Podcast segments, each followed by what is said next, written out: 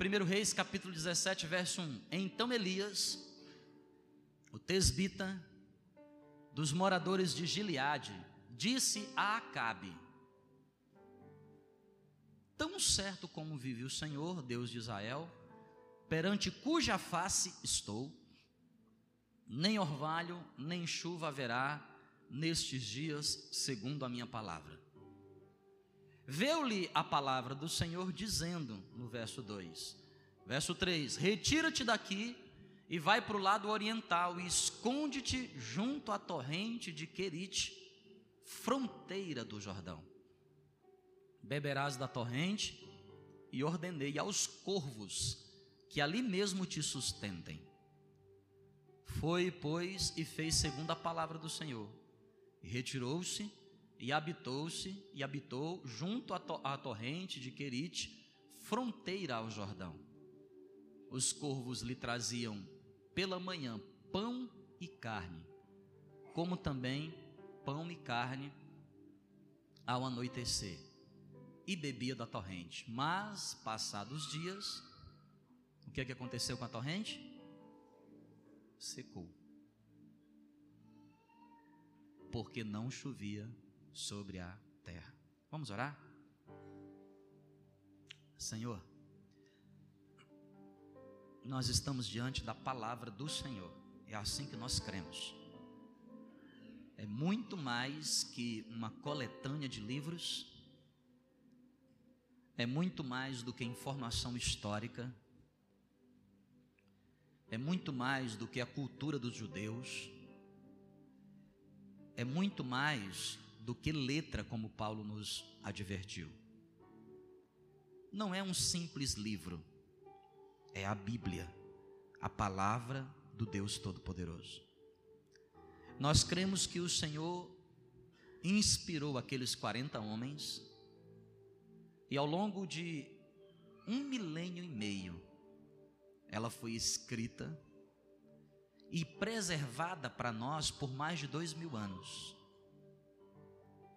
Nós estamos diante dela e pedimos que o Teu Espírito Santo torne esses escritos tão atuais na nossa vida e tão práticos para nós, quanto os livros que serão publicados no ano que vem, para que saiamos daqui, Pai, cheios de esperança e renovados no Teu poder. Nos abençoe por meio da Tua palavra, é a nossa oração em nome de Jesus. Amém. Quero falar sobre a vontade de Deus no centro da vontade de Deus. Esse é o tema, um dos temas mais debatidos. Talvez o mais debatido entre os cristãos. Qual é a vontade de Deus para a minha vida? Será que eu estou fazendo a vontade de Deus? A pergunta mais dita ao longo da história da humanidade é: de onde nós viemos? Todo mundo quer saber de onde nós viemos, mas quando nós nos convertemos, nós reconhecemos e sabemos que a gente vem do céu e para o céu retornaremos. O problema é que nós conhecemos a Cristo, entregamos a nossa vida a Ele e vivemos nesse mundo, nesse planeta, e Ele ainda não, não nos levou para o céu. Há aqui entre nós pessoas que se converteram, quem sabe, há cinco anos, quem aqui tem mais de, mais de cinco anos de convertido? Levanta a mão assim, ó, bem forte. Mais de cinco anos. Quem tem mais de dez anos? Mais de dez anos. Olha, irmão. Quem tem mais de 15 anos? Mais de 15 anos. Ó, oh, tô apelando, hein? Quem tem mais de 20 anos? 20 anos. Olha, que tu tem mais de 20 anos, Israel. Verdade. Que bênção, hein? Glória a Deus. Nem parece. Quem tem mais de 30 anos? Quem tem mais de 30 anos de convertido? Olha, rapaz do céu. Vou parar por aqui, porque senão vou começar a revelar idades, né, irmão? E a gente não quer fazer isso, né? Mas a pergunta é: será que nós estamos fazendo a vontade de Deus ao longo da nossa jornada cristã? Não é? é o autor aos Hebreus diz assim: ó, desembaraçando de todo o pecado, corramos com perseverança a carreira que nos está proposta, olhando firmemente para Jesus, o autor e consumador da fé. Será que nós estamos no centro da vontade de Deus? Será que nós estamos fazendo a vontade de Deus? Você sabe que uma coisa é fazer a vontade de Deus, outra coisa é estar no centro da vontade de Deus. Porque o centro é o centro, não é? É aquele pontinho, você imagina um círculo, aí ó, a logo da igreja. O que é que é o centro? O centro é um ponto lá no meio daquele círculo, que fica equidistante, que fica a mesma distância de todas as bordas, é um ponto. Será que nós estamos no centro da vontade de Deus? Será que nós estamos vivendo a vida cristã em plenitude? Será que nós estamos debaixo da vontade soberana ou da vontade permissiva de Deus? Quando nós olhamos para Romanos 8, 28, que diz que todas as coisas cooperam conjuntamente para o bem daqueles que amam a Deus, aquele versículo se adapta para pessoas que estão vivendo a vontade permissiva. O que é a vontade permissiva? Não é a vontade real de Deus para a nossa vida. Ele permite que isso aconteça por causa das nossas escolhas. E aí ele sai juntando todas as coisas cooperam. É como se Deus soubesse saísse juntando, acertando para poder me conduzir para o centro da vontade dele. Porque o que ele quer para a minha vida e para a sua é vontade soberana. Aquela vontade que Davi escreveu no Salmo 139. Antes que a palavra me chegasse à boca, tu já sabes o que eu vou dizer. Antes que eu me formasse, eu era uma substância ainda informe, o Senhor já escreveu todos os meus dias. E que dias Deus escreveu a meu respeito? Dias bons, porque eu é quem sei os pensamentos que tenho a respeito de vós, diz o Senhor, pensamento de lhes fazer bem, de lhes dar o fim que desejais. Vontade soberana. Será que nós estamos nessa vontade de Deus? Ou será que nós estamos vivendo nesse exato momento vontades permissivas? Ou será que nós estamos vivendo a periferia da vontade de Deus? Convertidos, inseridos dentro da logo, mas não estamos no centro. Inseridos dentro da igreja de Deus, mas nós não estamos no centro. Quem está entendendo o que eu estou dizendo, diga amém.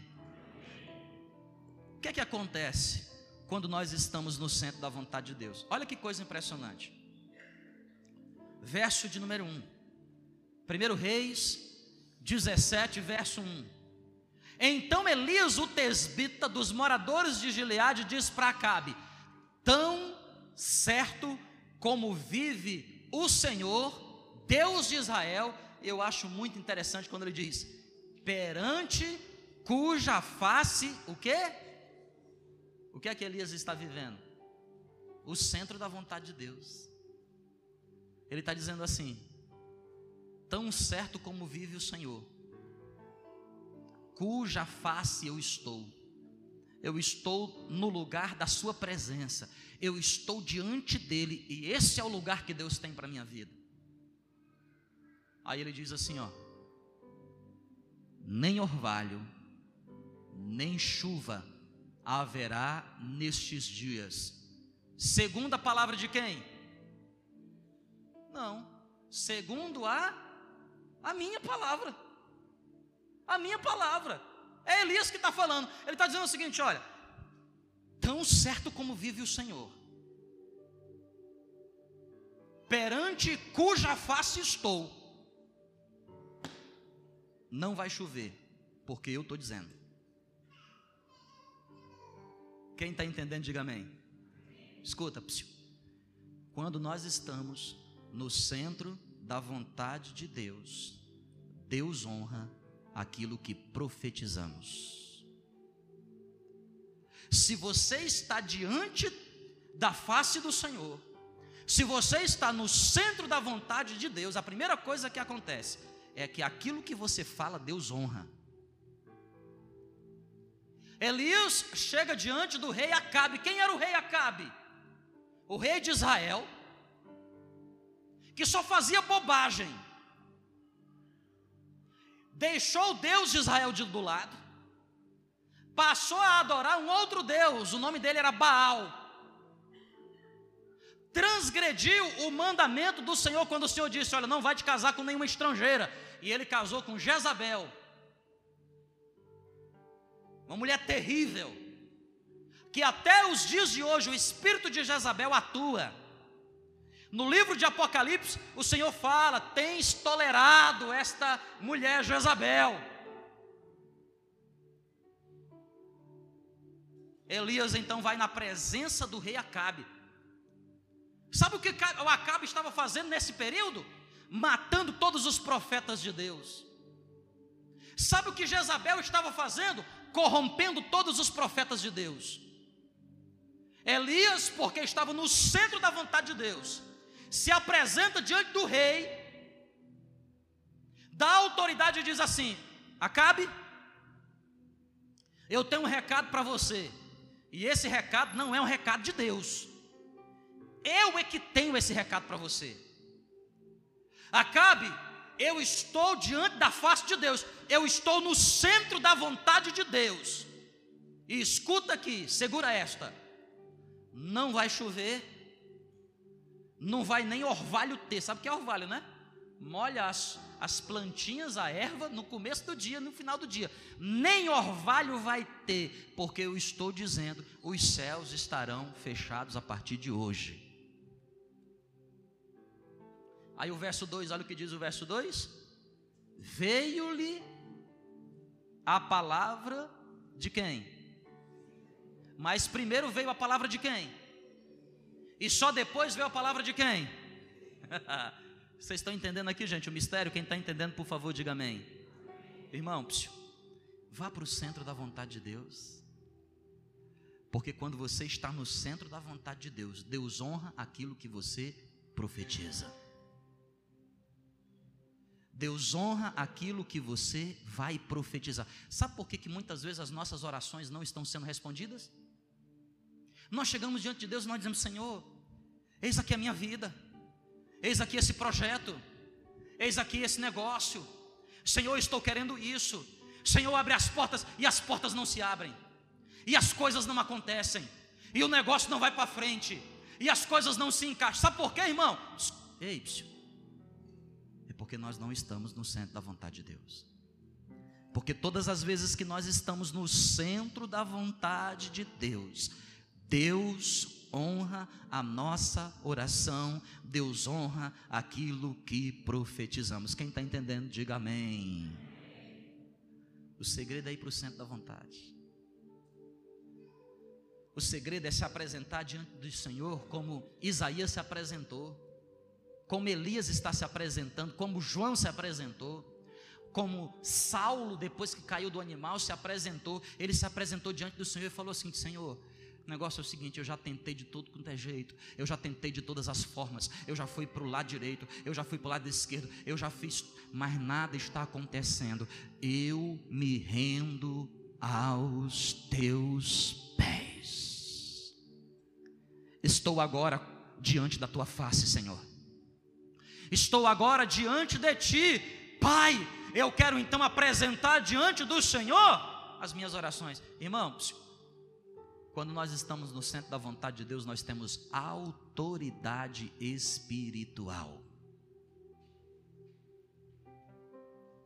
Acho que você não entendeu. Quando nós estamos no centro da vontade de Deus, nós temos autoridade espiritual.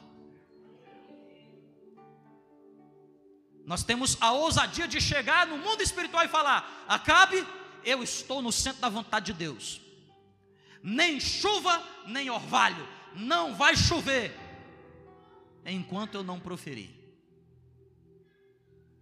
Nós, quando estamos no centro da vontade de Deus, nós temos discernimento espiritual. Diga comigo, discernimento espiritual. Olha o que diz o verso 7, verso 7. Porque no verso 2 Deus mandou ele sair para um lugar onde tinha água, lá no ribeiro que ia sustentar. Olha o que diz o verso 7 verso 7: Mas passados dias, o que é que aconteceu com a torrente? O que aconteceu, igreja? Vamos parar para pensar?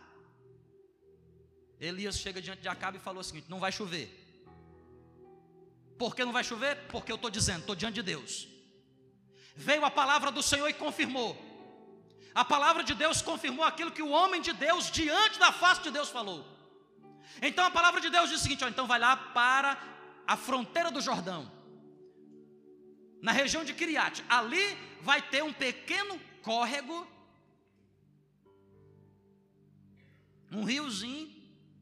Quem é lá do Sudeste, um corguinho, um igarapézinho, que vai te sustentar. Então Elias bebia da água daquele riacho. Mas o que é que aconteceu passados alguns dias? A torrente o quê? Secou. Quando você está no centro da vontade de Deus, você tem discernimento espiritual. Nem toda porta que se fecha significa dizer que é o inimigo que está agindo. Assim como também nem toda porta que se abre significa dizer que é Deus que está abrindo. Agora te coloca na, na, te coloca na condição de Elias. Deus, eu estou vivendo onde? Em Israel. Quem é o atual rei? Acabe. O nome da mulher dele? Jezabel. O que é que Jezabel faz? corrompe profeta. O que é que Acabe faz? Mata profeta. Então eu sou o quê? Um profeta. Os dias não estão bons para mim. Aí o que é que acontece? Eu profetizo uma palavra, não vai chover. Não vai chover.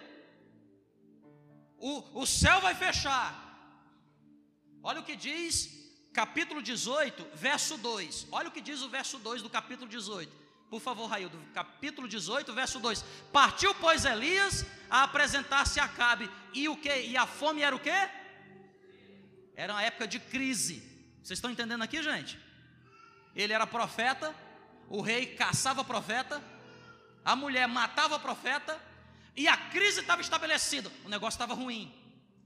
Deus então providencia um lugar para ele se sustentar, uma águazinha para ele beber. O que é que diz o 17,7? O riacho. O que aconteceu com ele? A vida dele estava fácil? Estava tava o quê? Muito difícil.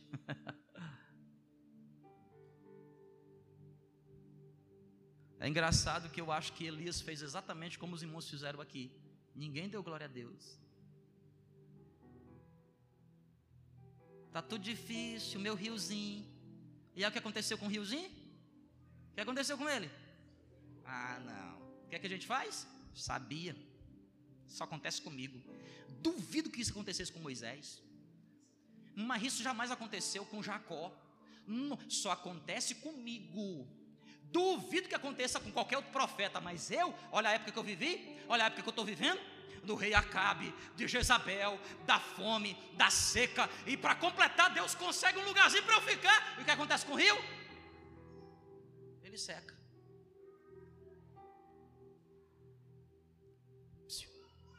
Mas quando nós estamos no centro da vontade de Deus, nós temos discernimento. Sabe por quê, irmão? Por que, que o riacho secou?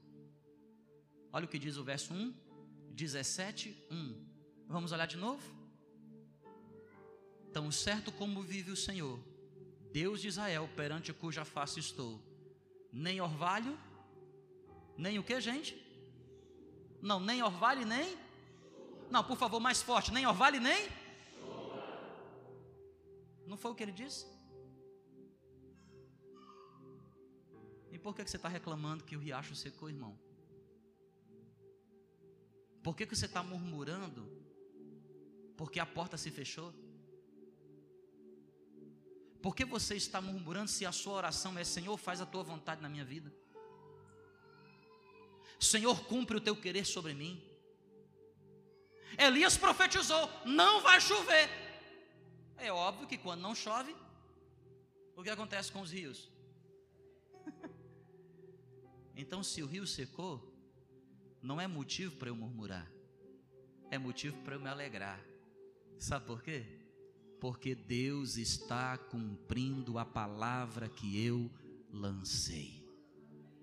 Significa dizer que Deus está providenciando um discernimento diferente para mim. Quando eu tenho discernimento espiritual, quando eu tenho esse discernimento das coisas espirituais, eu começo a perceber, eu começo a perceber o cuidado de Deus sobre a minha vida. 17:3. Olha o que diz, capítulo 17, verso 3.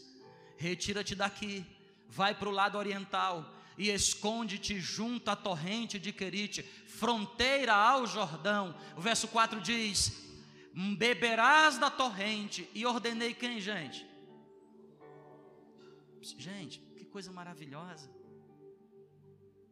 No centro da vontade de Deus eu tenho discernimento espiritual, e aí eu começo a perceber o cuidado que Deus tem para com a minha vida. Talvez você não esteja percebendo, mas nesse exato momento Deus está cuidando de você. Talvez você diga assim, mas pastor, o senhor não sabe como é que eu estou vivendo, o senhor não sabe da minha condição, o senhor não sabe do aperto que eu estou vivendo. A torneira secou. A torneira secou?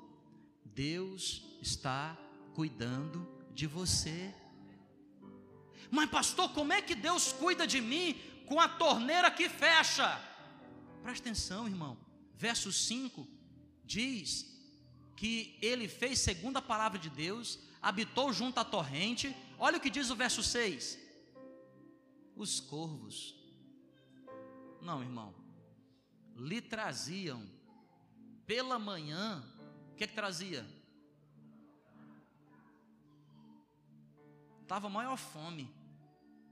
E Elias na torrente, bebendo da aguinha que descia, de manhãzinha, café da manhã.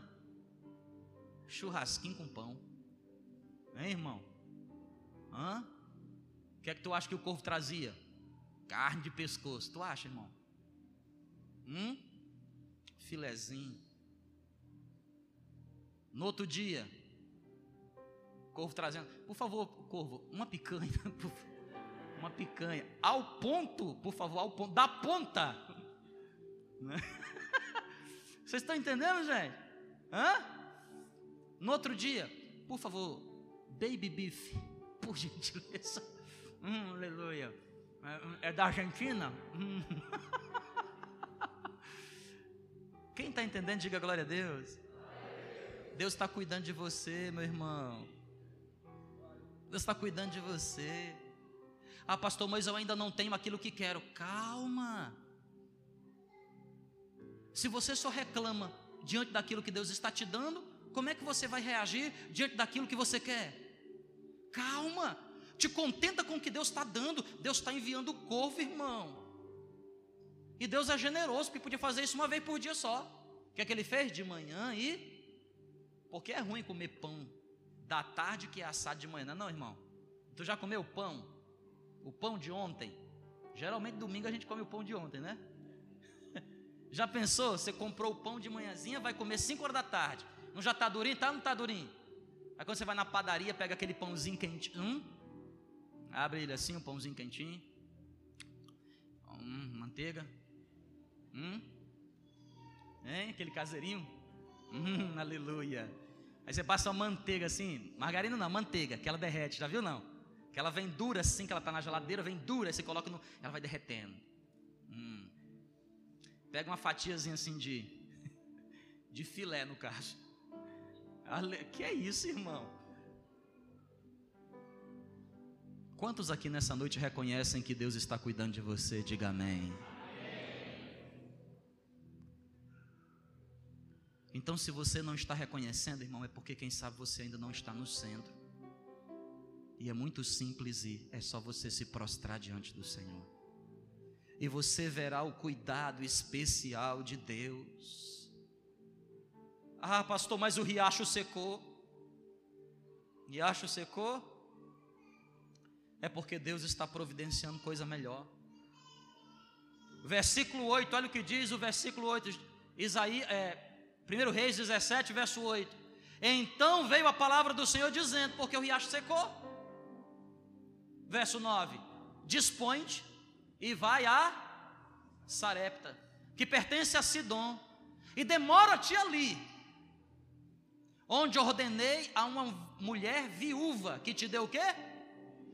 Não, primeiro Deus diz assim: ó, a crise está braba, vai e não fica, não vai embora rápido, te demora ali, ou seja, mora com essa viúva, porque já que o riacho não tem mais água, para tu não ficar reclamando, que tu não fica reclamando direto, então eu vou te dar folga para os corvos, que tu fica reclamando, é, de novo filé mignon, não aguento mais, de novo picanha da ponta mal passada, não, não aguento mais. Aí Deus, tá bom, riacho secou, então vai para outro lugar, dispõe-te e vai para Serepta, que pertence a Sidom, e te demora ali, e ordenei a uma viúva que te dê comida. Verso 10: Então ele se levantou e foi para Sarepta, chegando à porta da cidade, estava ali uma mulher viúva apanhando lenha. Ele a chamou e lhe disse: Traze-me, peço-te, uma vasilha de água para eu o quê? Beber. A mulher, sim senhor, vou lá buscar vasilha d'água. Verso 11: ela está indo ela buscar, aí ele diz assim: já que a senhora vai buscar um copinho d'água, não tem um bolinho aí não? Dá um pedacinho também, um pedacinho de pão, e traz na tua mão. Verso 12, coisa de crente mesmo, né, irmão? Tu percebe quando o crente vai visitar o outro? Não. Me dá um copo d'água. Pô, pois não. Tem um pedacinho de pão aí, não? crente forgado é assim, irmão. Não sei porque eu estou falando isso, que aqui não tem. Mas lá em São Carlos, irmão, o povo forgado. Porém, eles, ela respondeu: Tão certo como vive o Senhor teu Deus, nada tenho cozido, há somente um punhado de farinha numa panela e um pouco de azeite numa botija. E vês aqui, apanhei dois cavacos e vou preparar esse resto de comida para mim e para o meu filho. Comê-lo-emos e morreremos. Elias diz: Não temas, vai e faz o que disseste, mas primeiro traz para mim um bolo alforgado. Primeiro ele pediu um pedaço de. Não tinha pão. Mas a senhora tem aí um bocado? Dá um bolo, hein? um bolinho pequeno e traz-me aqui, que eu estou cansado de comer pão. Um bolinho. Depois farás para ti mesma e para o teu filho. Aí ela responde no verso 14: Porque assim diz o Senhor Deus de Israel. Ele respondendo, falando ainda: A farinha da tua panela não se acabará, e o azeite da tua botija não faltará, até o dia em que o Senhor fizer chover sobre a terra. Irmãos, o riacho secou, mas se você estiver no centro da vontade de Deus e ligar os seus ouvidos com Deus, se você se conectar com Deus direitinho, presta atenção, riacho secou? Reclama não. É que Deus tem uma nova direção para a tua vida.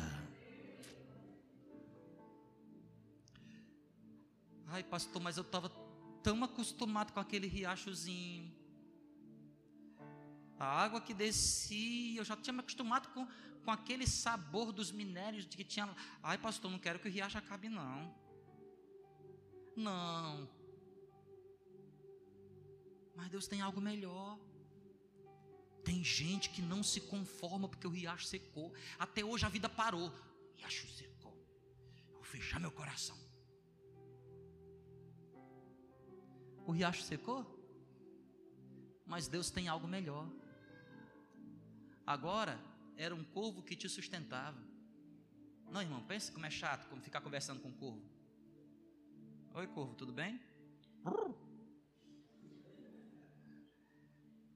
E aí, corvo, de onde é que vê essa carne? não é não?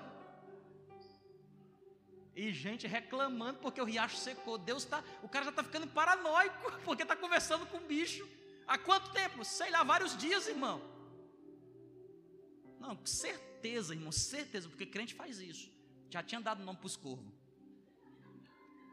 E aí, Zezinho? Elias. É, eu tinha dado nome para os bichos. Totó. E aí, Totó? Ela estava ficando louco, porque estava ficando louco, falando com bicho. Imagina um homem acostumado com um monte de profeta, uma escola de profeta, um monte de coisa, sozinho, isolado. Mas o riacho secou. Aí agora Deus tem algo melhor para a sua vida. Deus tem algo melhor. Quem entende, diga amém. Então, irmão, dê glória a Deus que o riacho secou. O riacho secou? Eita, que maravilha! O riacho secou. É coisa de crente, irmão. É coisa de doido. Entendeu? Você vem para a igreja e fala assim: o que aconteceu? Perdi o emprego. Aí o outro vai falar assim: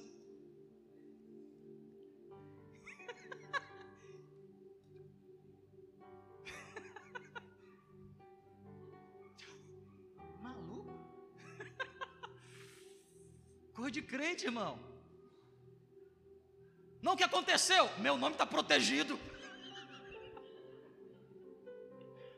Meu nome está protegido. Entendeu, né?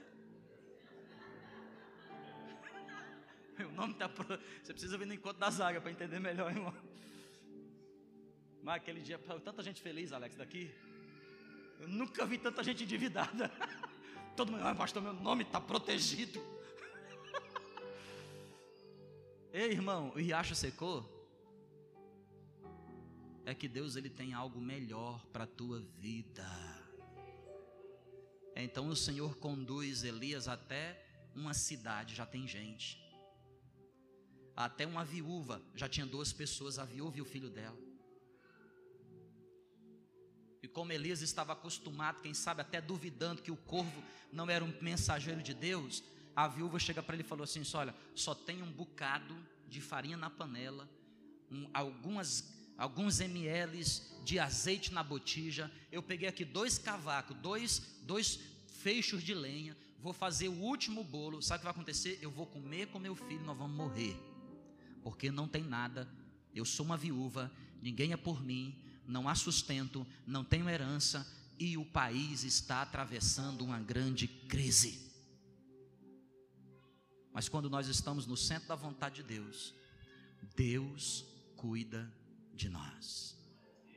Vem então a palavra do Senhor, agora não é mais a palavra de Elias, é a palavra do Senhor na boca de Elias, e Elias diz: Vai lá e faz o bolo, traz primeiro um pedacinho para mim, um pedacinho pequeno, é um pedaço pequeno, traz uma fração para mim, o resto fica contigo, porque assim diz o Senhor: da panela, farinha não vai faltar e da botija azeite não se acabará até o dia em que Deus fizer chover novamente e a crise passar. E você conhece o texto melhor que eu. Elias estava lá no riacho, agora está morando com a viúva. O texto diz no andar de cima, irmão. Preparou um quartinho para ele, uma caminha, comidinha, quando nós estamos no centro da vontade de Deus, há um cuidado especial de Deus sobre a nossa vida, mesmo nos tempos mais difíceis. É só você levantar os olhos e você perceberá. E para finalizar aqui esta noite, sabe o que acontece quando nós estamos no centro, na vontade de Deus completa para a nossa vida? Nós viveremos milagres extraordinários. Não, eu vou repetir: nós viveremos milagres extraordinários. Porque, por, por definição simples, milagre já é um acontecimento sobrenatural. Milagre já é um acontecimento especial. Um corvo que me sustenta com pão e com carne uma mulher que é viúva e Deus vai usar para me sustentar. Alguém que não tem menor condições, mas Deus vai usar. Por quê, irmão? Porque se Deus usar alguém que tem condição, você vai dar glória para o homem. Você vai dizer: "Ah, foi fulano que me abençoou, foi cicrano que fez, foi foi forças humanas". Aí Deus usa o pequeno, uva viúva, de onde você menos espera que é para você reconhecer o poder e a glória de Deus até na ação de fazer milagre.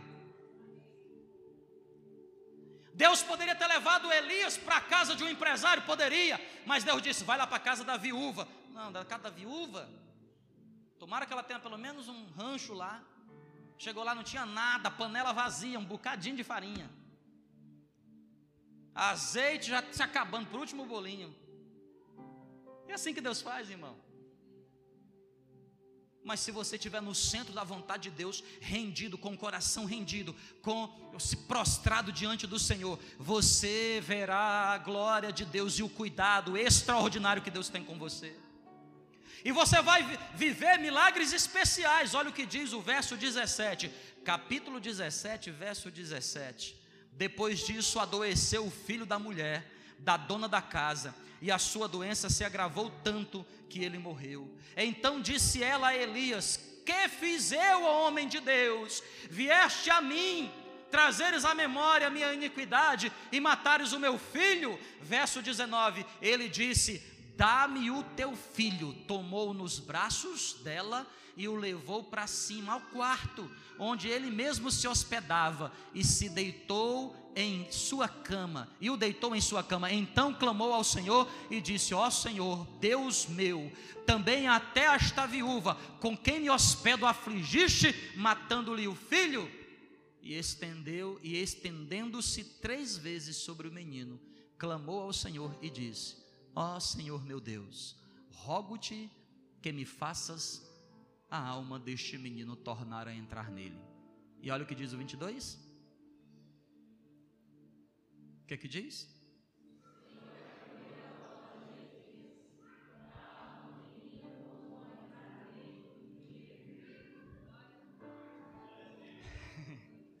Não, quem pode de fato dar um glória a Deus aí, irmão?